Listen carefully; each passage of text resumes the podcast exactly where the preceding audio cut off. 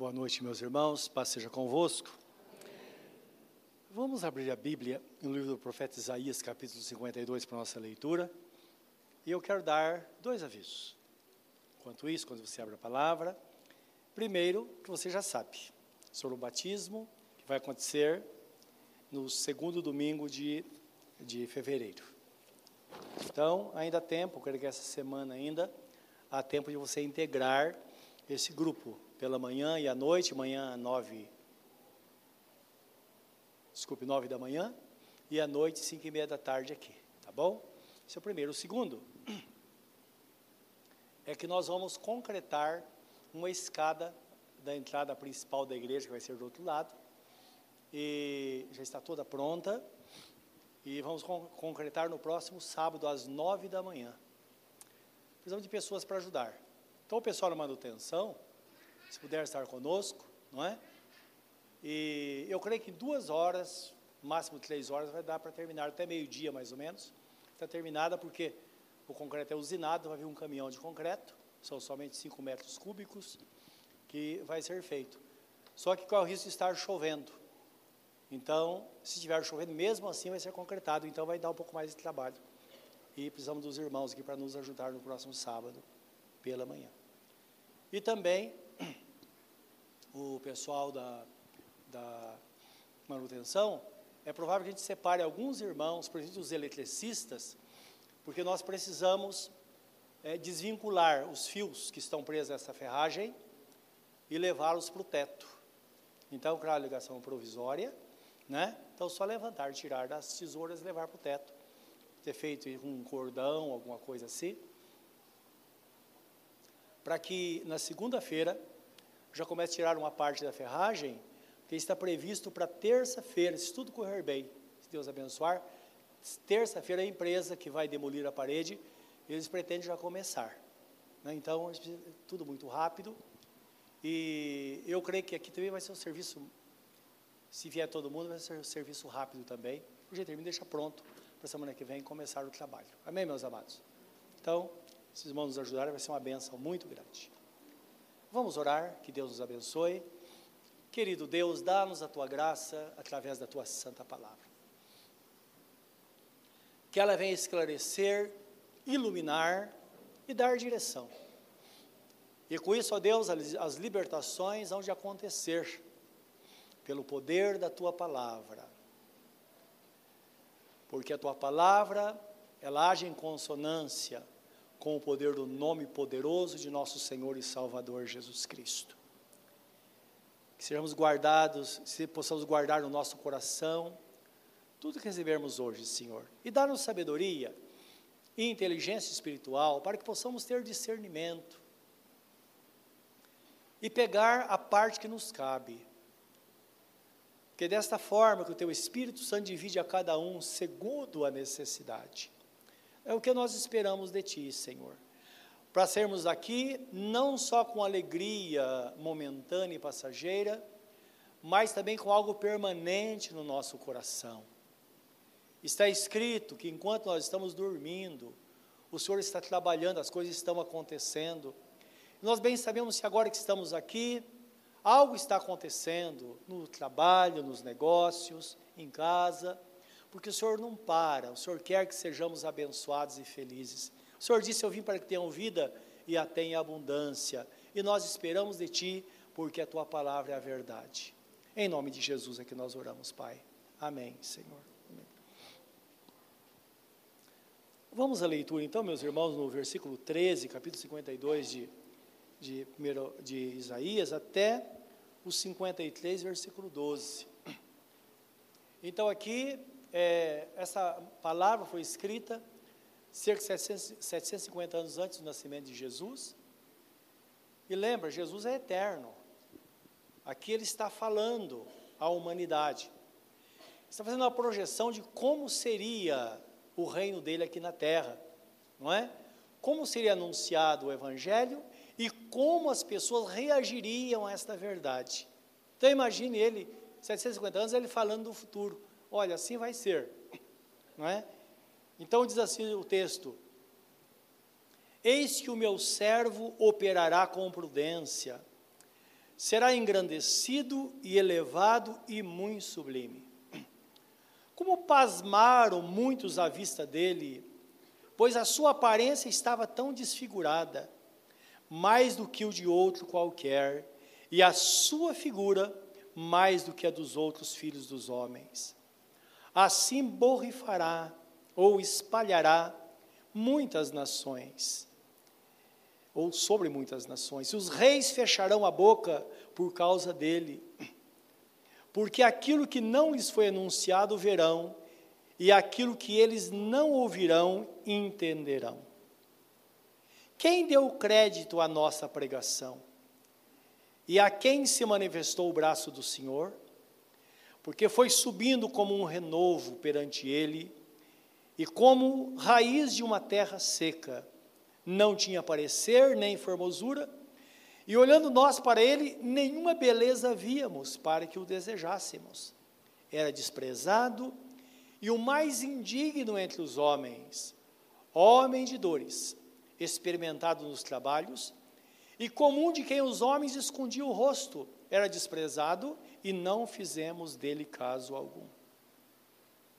Verdadeiramente ou certamente, ele tomou sobre si as nossas enfermidades e as nossas dores levou sobre si. E nós o reputamos por aflito, ferido de Deus e oprimido. Mas ele foi ferido pelas nossas transgressões e moído pelas nossas iniquidades. O castigo que nos traz a paz estava sobre ele, e pelas suas pisaduras fomos sarados. Todos nós andamos desgarrados como ovelhas, cada um se desviava pelo seu caminho, mas o Senhor fez cair sobre ele a iniquidade de todos nós. Ele foi oprimido, mas não abriu a boca. Como um cordeiro foi levado ao matadouro, e como a ovelha muda perante os seus tosqueadores, ele não abriu a boca. Da opressão e do juízo foi tirado. E quem contará o tempo da sua vida? Porquanto foi cortado da terra dos viventes, e pela transgressão do meu povo foi ele atingido. E puseram a sua sepultura com o ímpio, ou com os ímpios, e com o rico na sua morte, porquanto nunca fez injustiça, nem houve engano na sua boca. Todavia, ao Senhor agradou Moelo, fazendo-o enfermar. Quando a sua alma se puser por expiação do pecado, verá sua posteridade, prolongará os dias, e o bom prazer do Senhor prosperará na sua mão. O trabalho da sua alma ele verá e ficará satisfeito. Com o seu conhecimento, o meu servo justo justificará muitos, porque as iniquidades deles levará sobre si pelo que lhe darei a parte de muitos, e com os poderosos repartirá ele o despojo. Porquanto derramou a sua alma na morte e foi contado com os transgressores, mas ele levou sobre si o pecado de muitos e pelos, e pelos transgressores intercedeu. Amém. Louvado seja Deus. Palavra gloriosa, não é? Fala Jesus nascendo como um broto que saía de uma raiz, numa terra seca. Então ele já previa como seria o seu nascimento, como seria a aceitação, como as pessoas iam olhar para ele, não é? Portanto, nesse texto nós vemos, meus irmãos, a pergunta: quem deu crédito à nossa pregação e a quem se manifestará o braço do Senhor? Isto é, quem crê em Jesus? é abençoado. Essa é a visão divina. E a pergunta é: quem crê nele? Porque aquele que crê, de fato, terá todas essas bênçãos e a promessa sobre si, como nós temos visto por reiteradas vezes na Bíblia Sagrada. O que fica claro nesse texto é que aqui é, mostra a encarnação do Filho de Deus. Jesus deixando o céu e assumindo a natureza humana também fala da sua pessoa e obra. Que muitas vezes nós temos uma visão distorcida de Jesus e daquilo que ele fez.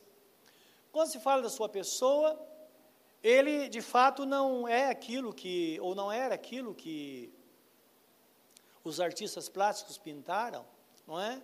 Aquele homem eh, com cabelos claros, longos, olhos verdes ou azuis, coisa assim. O texto mostra outra coisa. Um homem acabado no trabalho. Claro, ele era filho de carpinteiro. O filho mais velho era obrigado a aprender a profissão do pai, seguir a profissão do pai. E nós vemos que na morte de Jesus, o pai dele já tinha morrido. Então, quando o pai morreu, o filho mais velho assumia a posição do pai. E nós sabemos que os irmãos de Jesus não eram convertidos, eles se converteram depois da ressurreição. Dizem que essa é a razão porque, diante da cruz, ele chamou João, que era o discípulo amado, que era muito chegado dele e da mãe, e disse: João, eis aqui a tua mãe. E chamando a mãe, de, a sua mãe, ele disse: Mulher, eis aqui o teu filho. E o texto fala que a partir daquele momento, João passou a cuidar de Maria. Então, perceba a, a responsabilidade do filho mais velho. E então, tudo isso mostra realmente o sofrimento, a angústia. Eu creio que deve ter feito com que Jesus envelhecesse cedo, não é? E sofresse dessa forma. É aquele pensamento de que ele, imagina ele como homem, e ele sabia que ia morrer, e sabia como ia morrer. É bem provável que tudo isso criou uma tensão muito grande sobre ele durante os 33 anos que ele viveu aqui na terra. Então, esse texto mostra sobre a pessoa de Jesus, não é? Só lendo o Novo Testamento nós podemos descobrir realmente quem era Jesus, não é o que de fato ele fazia, o que ele fez. E todos nós conhecemos a grande obra que ele fez por nós. E o texto fala sobre o seu sofrimento e morte de uma forma dramática. Então fala que ele morreu no silêncio do seu coração, como ovelha muda que foi levada ao matadouro. Mas também o texto fala sobre a sua ressurreição e exaltação, é claro. A sepultura não podia contê-lo, filho de Deus. Havia uma promessa que ele havia de ressuscitar, o primeiro da ressurreição. Porque, na verdade, a única pessoa que morreu e ressuscitou para nunca mais morrer foi a pessoa bendita de nosso Senhor Jesus Cristo. Até as pessoas que Jesus ressuscitou, como no caso de Lázaro, e também filho, o filho da viúva de Naim, eles morreram. Jesus não. A partir do momento que ele ressuscitou, ele ressuscitou para entrar na eternidade e assumiu a eternidade que já era dele, não é? Conforme estava previsto na Bíblia Sagrada. João 1 diz assim: No princípio era o Verbo, o Verbo estava com Deus e o Verbo era Deus. E todas as coisas foram feitas por ele, nada do que foi feito se fez. Então, indicando que Jesus, ele é o próprio Deus que assumiu a natureza humana, reconhecido como na terceira pessoa da Trindade, mas todos nós sabemos, fala de Trindade, nós vemos na Bíblia Sagrada três pessoas: Deus Pai, Deus Filho, Deus Espírito Santo, constituído num só Deus, não é? É o mistério da eternidade. Mas esse mistério sendo revelado aqui Jesus como homem que veio para dar a salvação. Também nós vemos aqui a sua alegria, no versículo 11. A alegria de Jesus, já prevista, não é? Acerca daqueles que haviam de crer nele. Então o texto fala no versículo 11: O trabalho da sua alma ele verá e ficará satisfeito. Porque com o seu conhecimento, meu servo, aqui o Pai falando de Jesus, o justo, justificará muitos porque a iniquidade deles levará sobre si. Então ele está prevendo as pessoas transformadas, abençoadas pelo grande poder dele. E nós bem sabemos, meus irmãos, que Deus espera uma resposta do homem. E a resposta do homem é aquilo que Jesus fez por nós. Resposta ao sacrifício ao preço pago, à morte dele, o sofrimento dele que ele fez na cruz, conforme está previsto nesse texto. Porque onde houver resposta, haverá salvação. E nós vemos uma sequência de fatos e eventos que acontecem a partir do momento em que Jesus morre na cruz, o que ele determina em relação à raça humana, em relação ao homem, que nós conhecemos como o plano da salvação o plano do reino. Existe um plano do reino humano, mas existe o plano para o reino de Deus, para se viver na eternidade. Então, no livro de Romanos 8, 30, diz assim: que uma vez o Senhor morrendo, ele pagando o preço, ele predestinou homens e mulheres à salvação, isto é, estão predestinados nele, ele pagou o preço, isto é, estabeleceu o reino, não é? Fora dele não há salvação, porque Jesus é a chave, a porta do reino. Então o texto fala assim: aos que predestinou, a esses também chamou. Agora mesmo, o Senhor está usando esta palavra para chamar pessoas que já foram predestinadas ao reino. A pastora Sandra falou há pouco. Deus envia pessoas a este lugar, esperando que essa pessoa tome uma decisão. É um chamado, ou um chamamento. É Deus dizendo: olha, chegou o seu momento. Você pode dar um basta, você pode mudar a história da sua vida, você pode ter uma regeneração, você pode ter sua vida transformada. Seu nome pode estar escrito no livro da vida, pode ser escrito no livro da vida. Você pode ter uma vida nova. Esse é o chamado de Deus. Durante todo o período da igreja, ele chama homens e mulheres e o texto fala que ele tem batido a porta do coração. Ele fala em Apocalipse. É interessante que Apocalipse, esta palavra foi escrita mais ou menos, é, não estou certo, mas o João, é, foi escrito mais no ano 95 da era cristã. Jesus morreu no 33, então imaginem, quase 70 anos depois. Jesus já estava no céu glorificado, e ele vem a João e anuncia esta palavra e fala com João. Diz assim: Eis que estou à porta e bato, se alguém ouvir a minha voz, eu entrarei na sua casa, cearei com ele e ele comigo. Então ele, é, é, dando de novo esta palavra, não é? fortalecendo o mandamento, dizendo: Olha, a minha posição é essa, eu continuo batendo nos corações, mas as pessoas precisam dar resposta.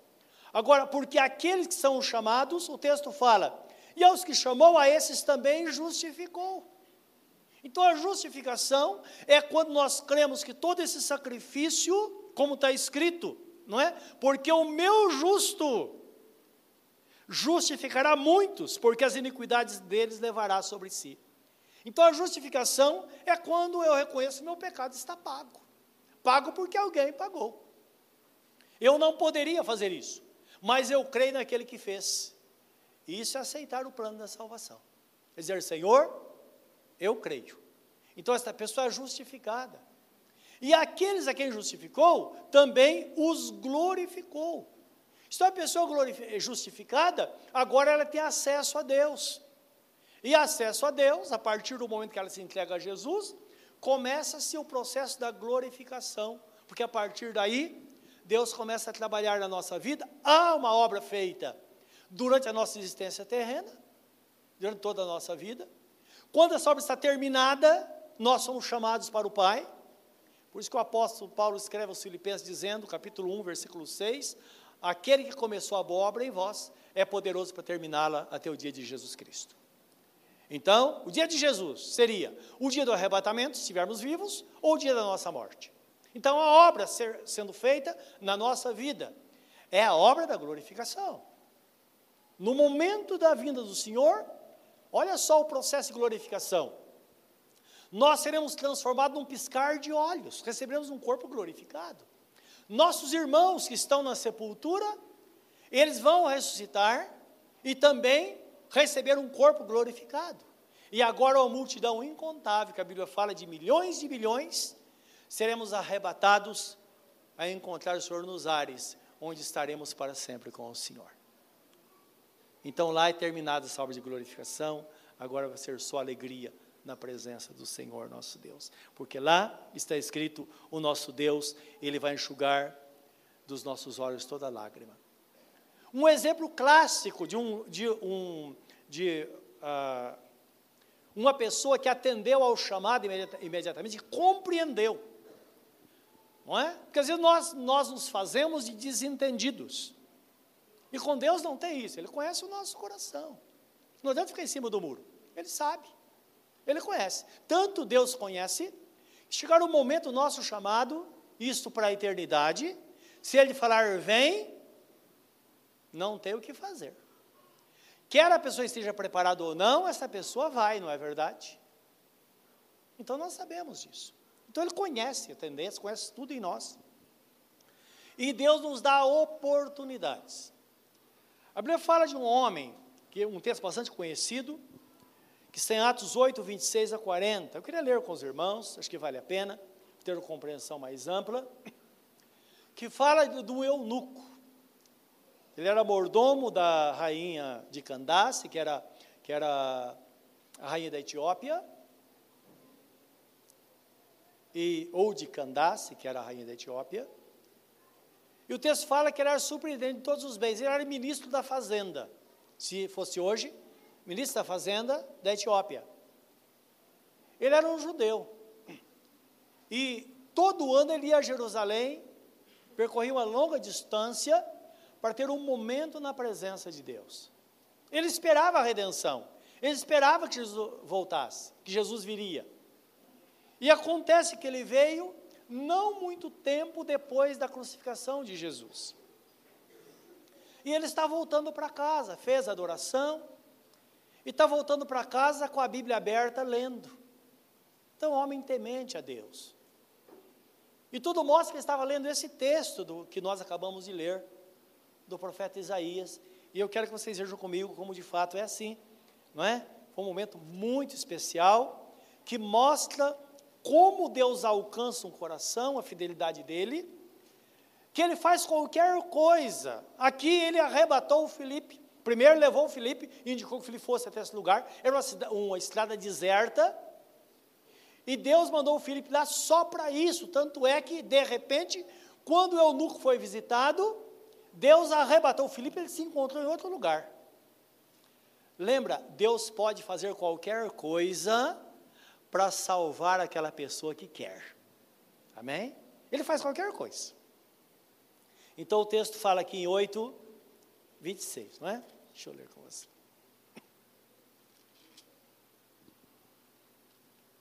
E o anjo do Senhor falou a Filipe, dizendo: Levanta-te e vai para a banda do sul, ao caminho que desce de Jerusalém para Gaza, que está deserto.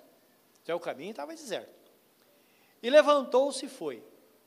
Eis que um homem etíope, etíope eunuco, mordomo mor de Candace, rainha dos etíopes, o qual era superintendente de todos os seus tesouros, e tinha ido a Jerusalém para adoração.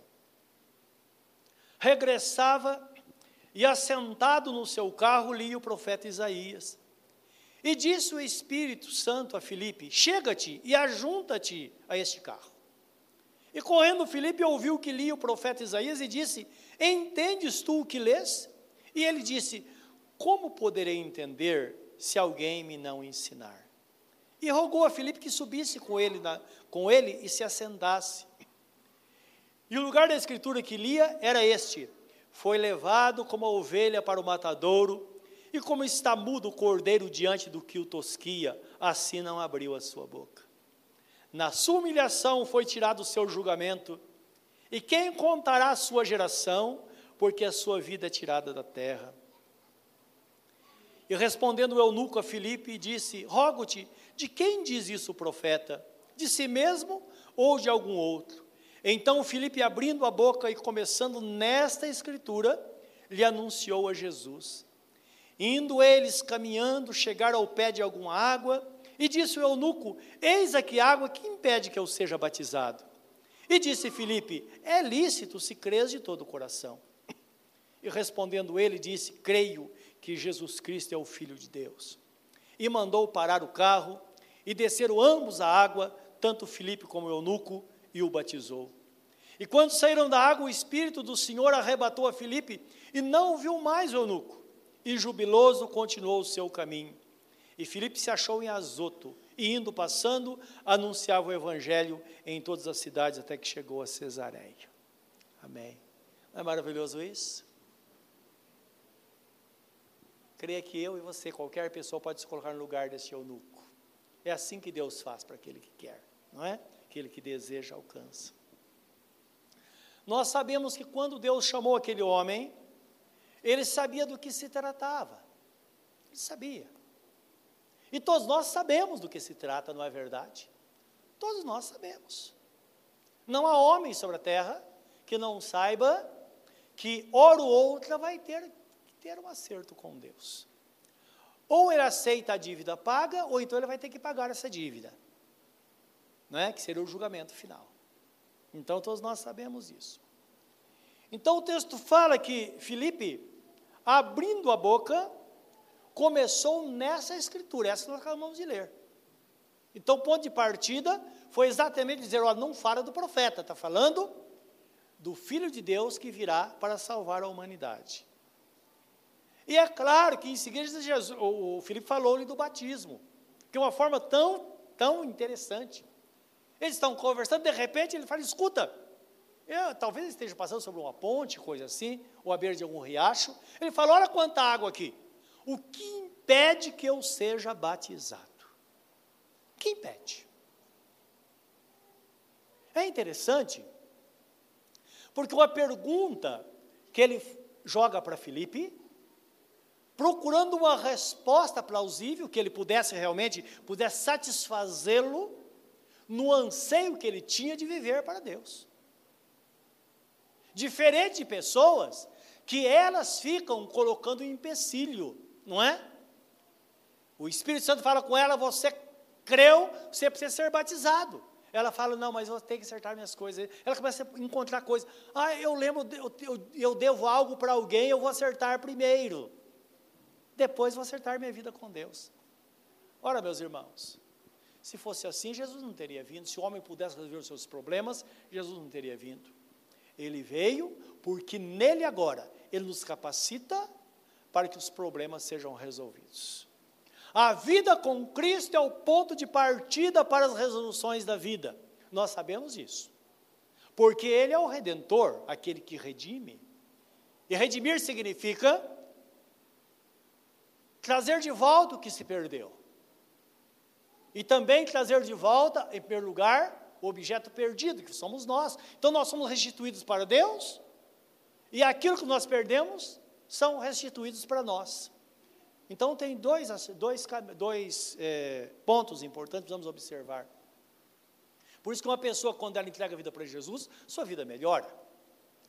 Ela volta a se relacionar com Deus, porque agora ela tem paz. Tem acesso à graça pela fé. Lembra que está escrito em Romanos é, 5, 1, 2, 3?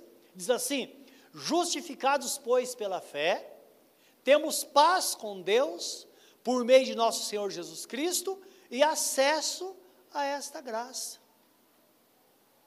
E agora não nos gloriamos somente eh, nessas coisas, mas nos gloriamos também nas tribulações. Isto é, nós olhos não está focado somente na bênção, mas também nas tribulações, porque até as tribulações contribuem para o nosso bem.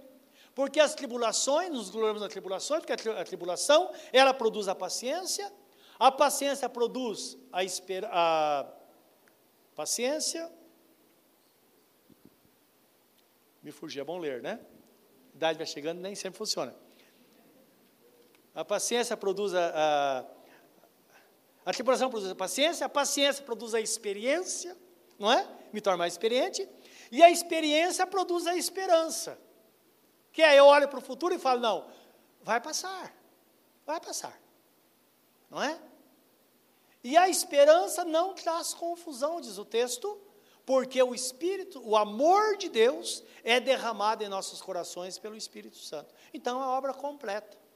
Então nossa vida é algo completo. As, bênçãos, as bênçãos e as tribulações fazem parte de um pacote que nós vamos gozar durante toda a nossa vida. Não é? E Deus, no controle absoluto de tudo, porque está escrito que agora todas as coisas cooperam juntamente para o bem daqueles que amam a Deus, daqueles que são chamados segundo o seu propósito. É Deus o controle absoluto de tudo. Então, essa confiança nós precisamos adquirir. Então, quando ele disse, eis aqui algo que impede que eu seja batizado, Filipe também não colocou empecilho. Não colocou. Ele disse nada, contanto que você creia de todo o seu coração. Perceba que a fé é algo sagrado. Eu creio, eu não devo misturar com outras coisas. Eu creio, então devo legitimar minha relação com Deus, aceitando o pagamento, e a partir do momento que eu entro no caminho, Aí começa a obra da regeneração, que são os concertos, que se tornam mais fáceis. As situações embaraçosas, elas são facilitadas agora, porque agora não estou sozinho. Agora Jesus está comigo para me ajudar. É o que ele diz: Vinde a mim, vós que estáis cansados e sobrecarregados, oprimidos, eu vos aliviarei. Tomai sobre vós o meu jugo e aprendei de mim, porque sou manso e humilde de coração, e encontrareis descanso para as vossas almas. Todos sabem que jugo é o mesmo que canga que se usa no, no, no Nordeste e interior. Aquele instrumento coloca no pescoço dois bois para que eles andem juntos. Jesus está dizendo: ó, você quer alguém, alguém forte ao seu lado? Eu sou como um boi de carga. Entra no meu lado para andar comigo. Você vai aprender comigo aprender como conduzir a vida. A vida não se vence com malandragem, mas se vence com seriedade, olhando para frente e sabendo, meus irmãos, que a vida é tão real, tão real, que tudo acontece de repente, mas tudo que nós sabemos que vai acontecer, de fato irá acontecer, não é? As pessoas dizem: olha, a única coisa real que tem é a morte. Sim, lá vai fechar tudo. Mas nós sabemos que o dia a dia, às vezes não é tão fácil, não. Por isso que o texto primeiro que lemos fala Jesus, ele era um homem experimentado no trabalho. Está escrito no livro da lei: não porás é, animais de espécies diferentes na mesma relha. Significa, não bota um boi e um cavalo para puxar um carro. O cavalo é malandro, não é verdade? O boi não. O boi, tudo que você coloca sobre ele, ele leva. Então é Jesus falando: olha, a vida é mais séria do que nós imaginamos. Muito pesada.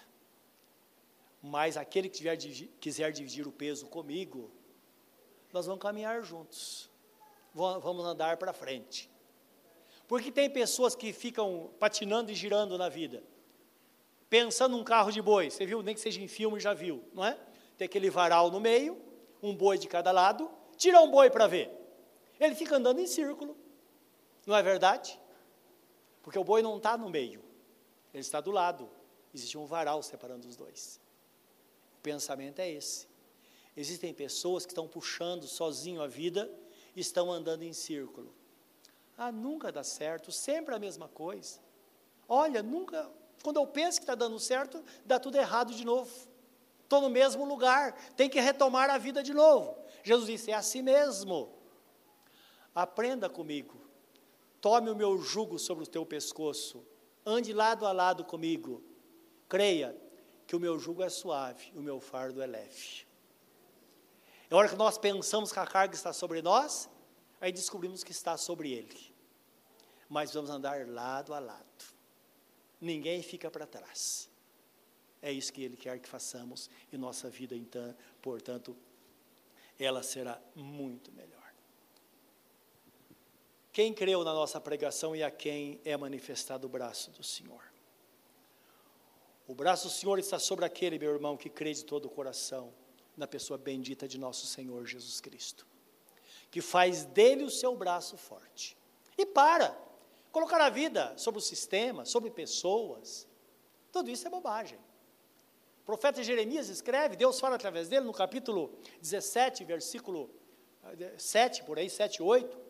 Ele começa dizendo: Maldito é o homem que faz do mortal o seu braço forte, coloca sua confiança no homem e faz do mortal o seu braço forte.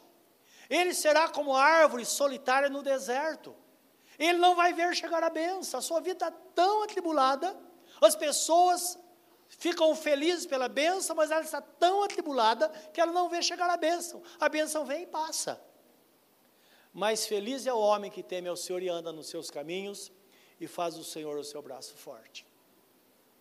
Ele será, diz o texto, como árvore plantada junto aos ribeiros de água, que dá o fruto na estação própria, não receia quando vem o calor, e tudo quanto fizer prosperará. Assim será aquele que teme ao Senhor. E olha o que está escrito no livro de Salmos. Bem-aventurado aquele que teme ao Senhor e anda nos seus caminhos. Comerá do trabalho das suas mãos, feliz serás e tudo lhe irá bem. Assim abençoado, abençoada a pessoa que teme ao Senhor. Salmo 128, 1, 2 e 4.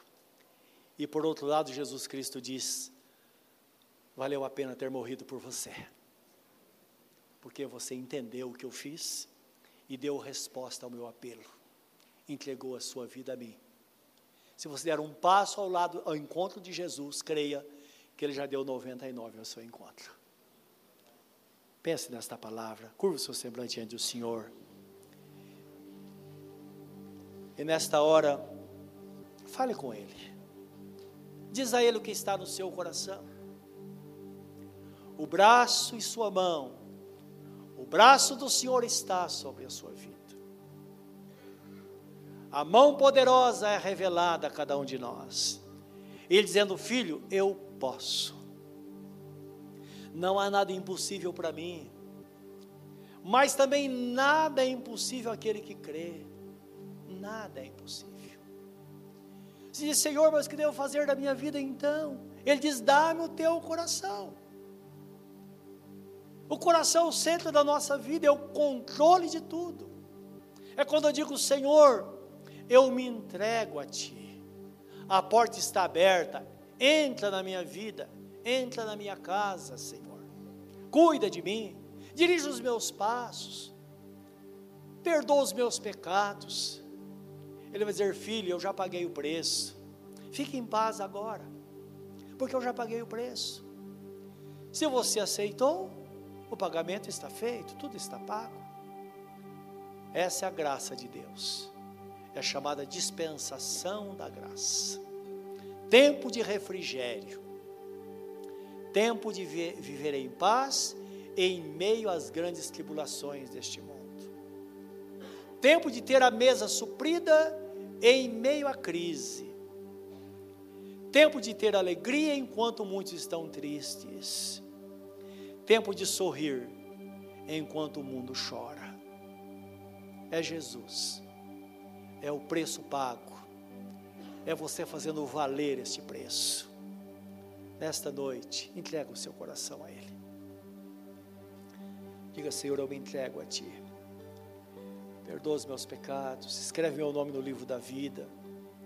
Marca-me, Senhor, com Teu Espírito Santo. Sela-me com Teu Espírito Santo. Eu entro no caminho hoje para nunca mais voltar.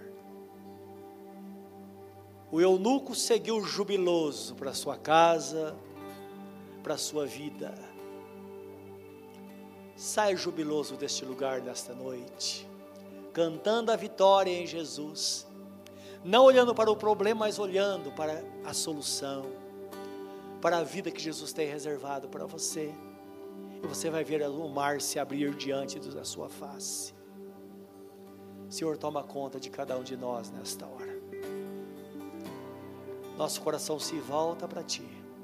Há uma entrega completa, irrestrita, para que conduzas a nossa vida que essa seja a oração, ó Deus, de cada um neste lugar, cada um atendendo ao chamado e recebendo a justificação no nome santo e bendito de Jesus. Amém, Senhor.